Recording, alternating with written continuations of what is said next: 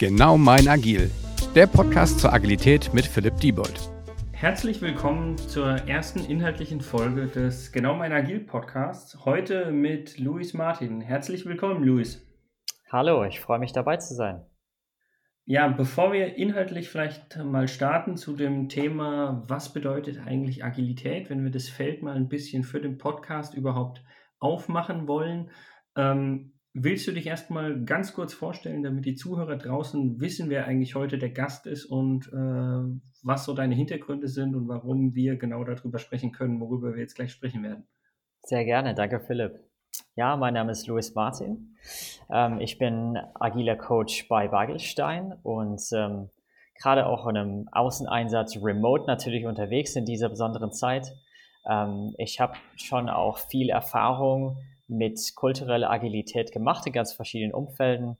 Ähm, ich war damals noch nicht im agilen Umfeld, auch im Großkonzern unterwegs und habe da auch gesehen und teilweise mitbegleiten dürfen, wie erste agile Ansätze damit eingeführt werden und äh, wie sich das verhält auch im Großkonzern und habe auch viel im Ehrenamt, wo ich dann deutlich mehr Freiheit hatte, ähm, schon ganz viel ausprobieren können, auch gerade eben im Coaching-Bereich. Und ähm, dafür, glaube ich, habe ich schon einige gute Erfahrungen sammeln können, gerade was das Thema Mindset angeht. Wunderbar. Und im Endeffekt sprichst du eigentlich schon genau den richtigen Punkt an. Wenn wir nämlich von Agilität sprechen, haben wir ja im Endeffekt immer äh, ganz verschiedene Dinge, die wir damit meinen können. Das eine ist, ich nehme jetzt mal nicht den Begriff Mindset, von dem du gestartet hast, sondern ich unterscheide gerne zwischen technische Agilität und ähm, kulturelle Agilität. Kannst du dir unter den Begriffen was vorstellen oder was würdest du dir darunter vorstellen? Fragen wir mal lieber so. Ja, auf jeden Fall. Also ich glaube, technische Agilität, das ist dann so das Handwerkszeug, mit dem wir dann unsere Arbeit machen. Das sind dann die Arbeitsprozesse, die Rahmenwerke wie Scrum und Kanban und ähnliche, ähm, die uns dann helfen, mit gewissen Regeln und Praktiken ähm, tatsächlich unser, unser tägliche Arbeit und Projektarbeit und Teamarbeit zu erledigen. Und unter kulturelle Agilität verstehe ich eben eher die Kultur, die dahinter steht. Wie gesagt, auch so ein bisschen das Mindset, also wie denke ich, ähm, was sind aber auch meine Werte, was sind Prinzipien, die dahinter stecken, was trägt mich.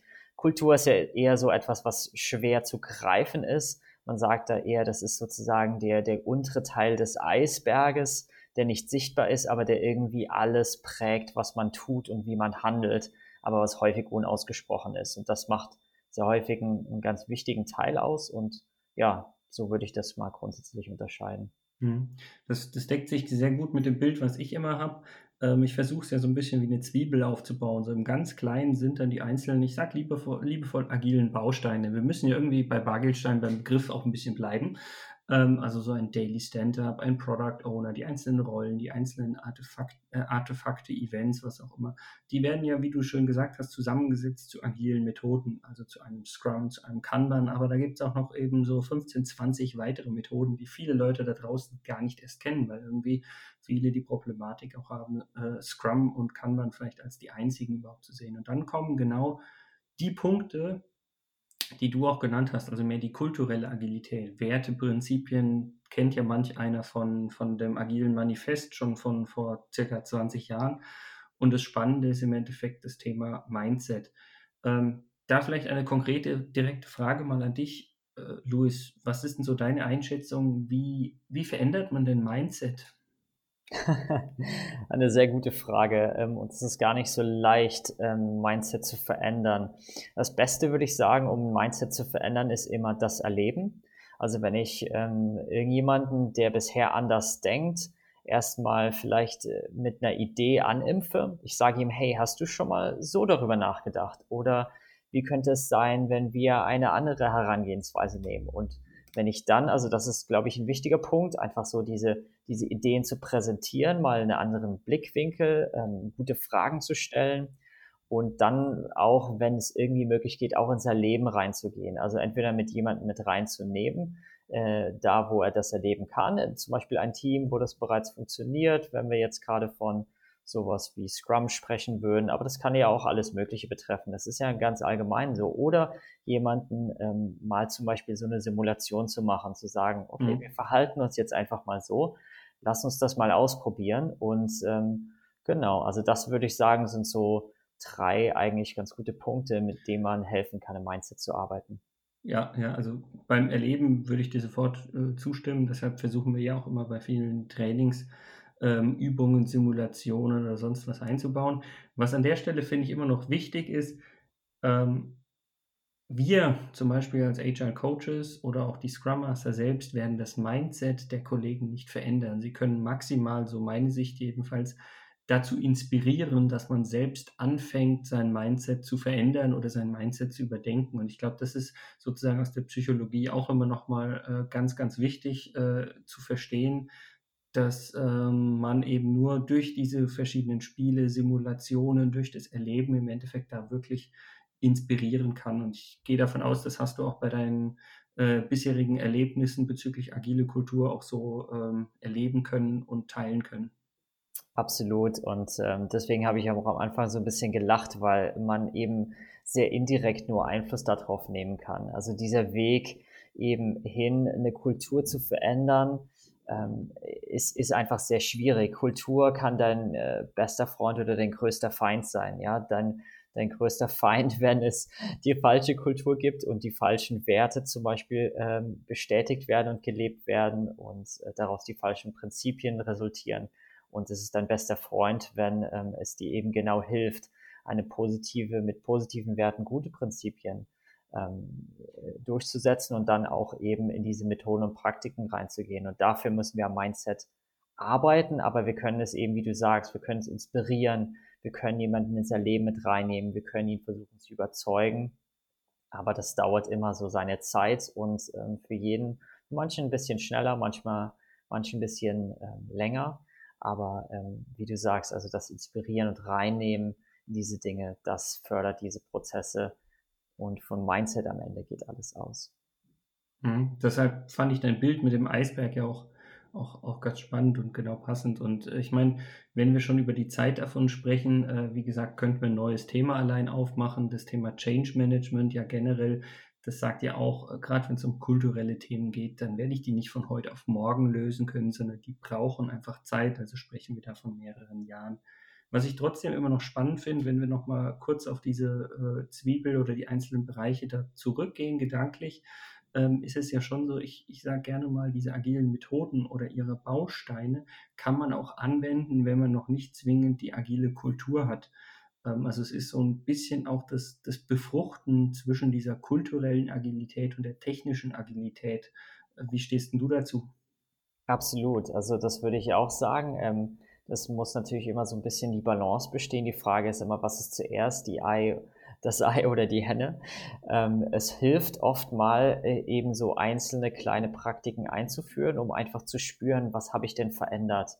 Und ähm, in diesem Erleben dann eben reinzukommen und zu merken, ah, okay, ähm, irgendwie läuft es jetzt besser. Warum läuft es jetzt besser? Also nicht jeder stellt sich natürlich die Frage, aber wenn man sie sich stellt, dann kommt man häufig eben da auf diese äußeren Schichten der Zwiebel, die halt eben wichtiger sind, mehr hinter die Prinzipien und Werte. Und, und äh, das inspiriert dann wieder da, äh, gewisse Dinge zu verstehen, die dann wieder den Horizont öffnen, wie man diese Praktiken und Methoden noch viel besser einsetzen kann oder auch welche anderen noch möglich sind. Mhm. Wobei da muss man halt wirklich aufpassen, dass man dann die Dinge wirklich ähm, gut, gut einsetzt und richtig einsetzt, weil ähm, ich meine, da gehen wir vielleicht noch mal in einer eigenen Podcast-Folgen irgendwann drauf ein, aber ich kann ein Daily Stand-Up halt auch gut missbrauchen zu einem totalen Reporting-Mechanismus, dass ich dann äh, quasi so ein einzelnes Element einführe, aber es halt nicht richtig mache. Also so ein bisschen die Kultur und das Verständnis hilft natürlich schon. Ähm, was ich dann aber noch spannend finde, wenn du jetzt davon sprichst, dass man diese einzelnen Methoden und Praktiken ja auch gut einsetzen kann oder wir uns da ähm, einig sind, sage ich immer gerne. Ich finde es super spannend, dass ich sage, ja, die Leute, die eben dieses Scrum einsetzen oder einzelne agile Bausteine einsetzen, die sind in einem Doing Agile oder besser gesagt einem Doing Scrum, Doing Kanban oder sonst was. Ähm, was uns aber eigentlich immer bewusst sein muss, du hast ja auch gesagt, so ein bisschen die Zielsetzung ist eigentlich mehr das Mindset, die Kultur, ist es dann ganz, ganz häufig nochmal wichtig, in das sogenannte Being Agile äh, zu kommen. Und was ich sehr, sehr schön fand, und vielleicht gibt uns das auch einen sehr, sehr schönen Rahmen und Abschluss für heute, ist einfach, einer unserer Kunden hat mir letztens gesagt, ja, also dieses mit dem Doing und Being Agile findet er ja echt schon gut. Er wird es noch ergänzen. Und mhm. um dir einfach zu verraten oder euch allen zu verraten, was die Ergänzung aus seiner Sicht wahr ist, ja, eigentlich brauchen wir noch ein Becoming Agile. Und dieses Becoming Agile ist sozusagen genau dieser Transformationsweg von einem Doing, wenn man da denn überhaupt schon ist, hin zu diesem Being, dass man einfach sagt, es ist halt einfach ein langer Weg. Und das Bild fand ich eigentlich sehr, sehr schön. Ich weiß nicht, was hältst du von dem Bild? Ja, finde ich tatsächlich sehr schön. Ähm, ist gut gesagt. Äh, wir sind ja alle irgendwo in dem Prozess. Ähm, immer wenn man sein Mindset ändert, ist das, äh, ist das ein Prozess und es ist immer auch eine Entdeckungsreise. Ähm, deswegen würde ich dir auch vollkommen zustimmen. Ja, ähm, man kann diese Praktiken missbrauchen, aber wenn man das schrittweise angeht, und da ist ja auch gerade diese große Rolle von uns als Coaches dabei, eben das zu reflektieren und ja, zu sagen. Oder ja, der Scrum Master selbst, der ja auch oder quasi der Scrum Master ein Coach selbst. ist. Ja. Genau, ähm, den schließe ich damit ein, um ähm, an der Stelle zu sagen, ja, aber ähm, guck mal, das hast du vielleicht da, kannst du das noch ein Stück weit besser machen oder was ist denn hiermit? Ähm, so dies, das Mindset dahinter einfach ein bisschen mehr zu erklären und, und äh, Perspektiven aufzuzeigen und dann kommt man tatsächlich mehr hin vom von den einzelnen Praktiken vom Doing ins Being und das ist dieser kontinuierliche Prozess des Becoming. Insofern, ja, finde ich schön.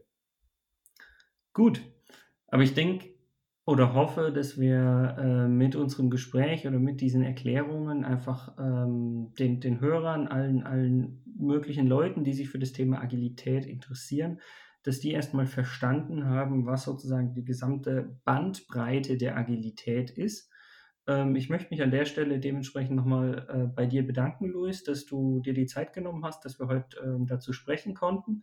Ich bin mir sicher, wir werden uns äh, im Laufe des Podcasts zu irgendwelchen konkreten Dingen auch nochmal hören, wenn das äh, auch in deinem Interesse ist.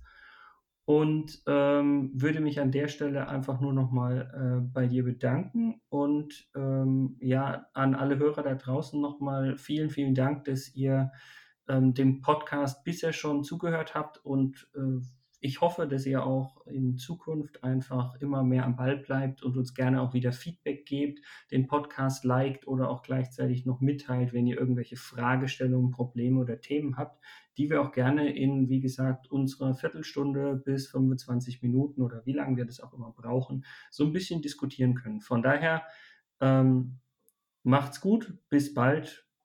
Ciao. Danke dir, Philipp. Bis dann. Ciao. Dieser Podcast wird euch präsentiert von Bagelstein. Genau mein Agil.